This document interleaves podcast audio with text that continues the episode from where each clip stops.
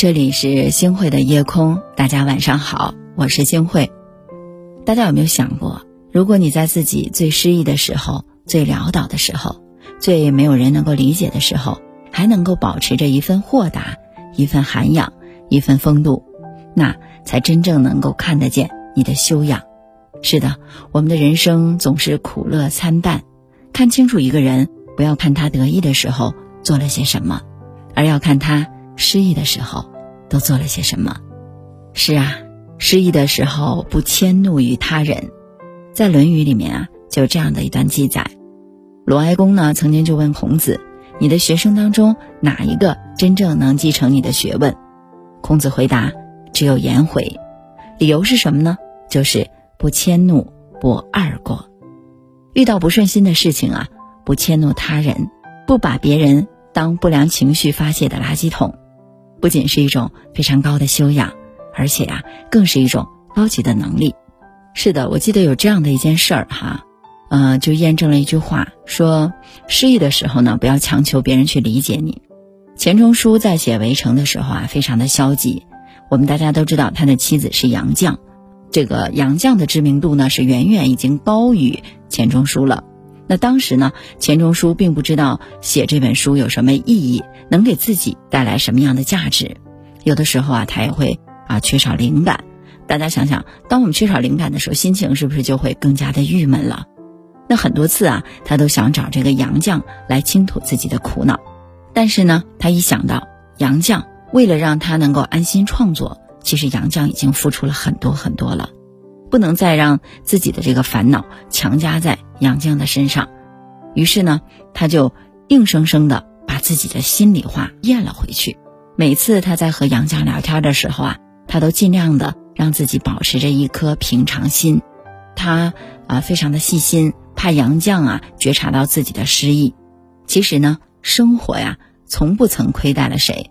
每个人啊，都有自己的苦和难，能被理解是幸运的。不被理解才是人生的常态啊！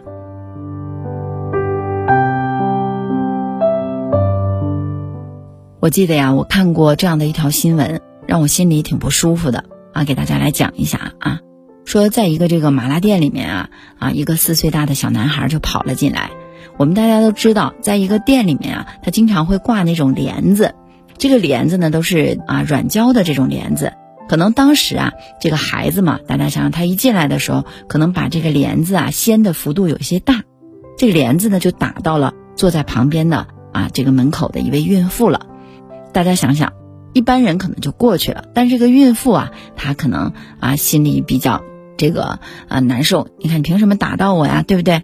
于是呢，这个小男孩拨起的帘子啊，就激怒了这个孕妇，这个孕妇就生出了报复之意。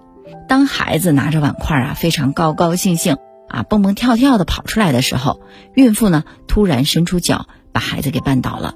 大家想想，是不是这个小孩啊就重重的给摔了出去？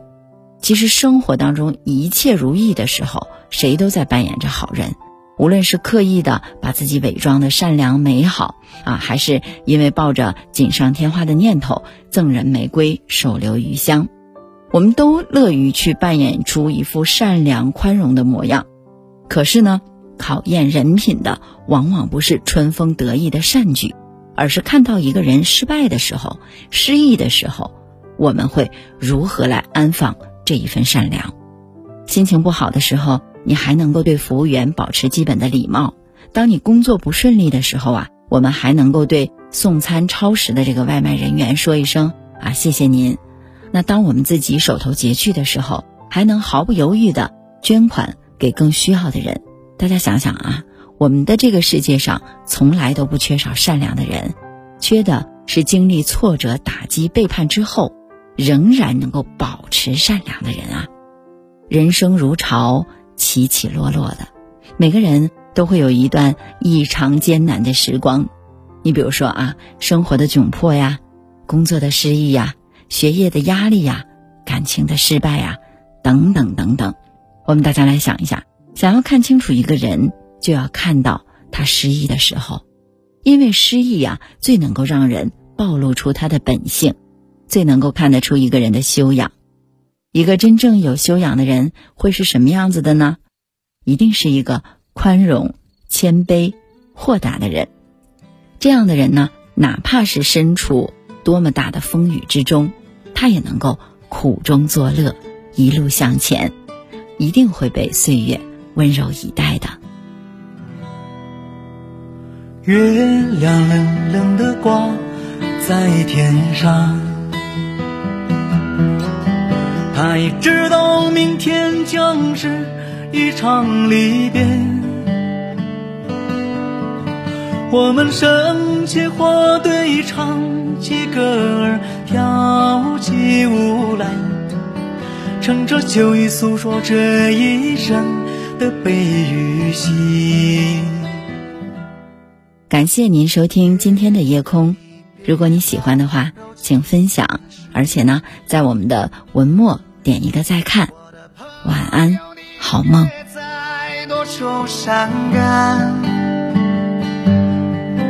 昨天已经过去，所有的伤心和烦恼已离去。你要相信，明天的天空会更蔚蓝。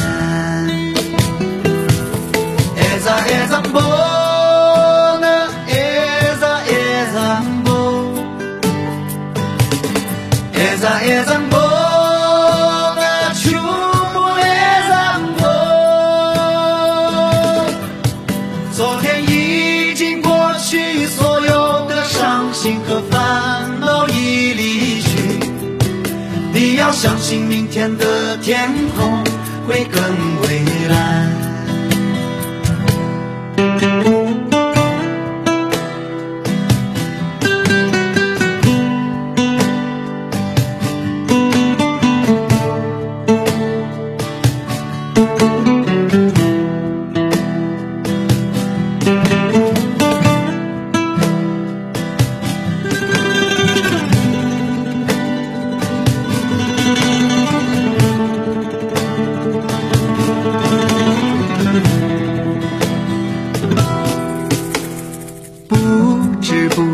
的天就亮起来，我们唱睡了黑夜，唱睡了星辰，在你踏上离别的火车那一刻，我只顾着流泪，忘了挥手，忘了说再见，望一路珍重。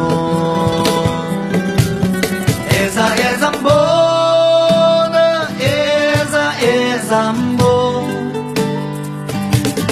Eza e zambo na chupo e zambo 在你踏上离别的火车那一刻，我只顾着流泪，忘了挥手，忘了说再见，忘一路珍重。Eza e zambo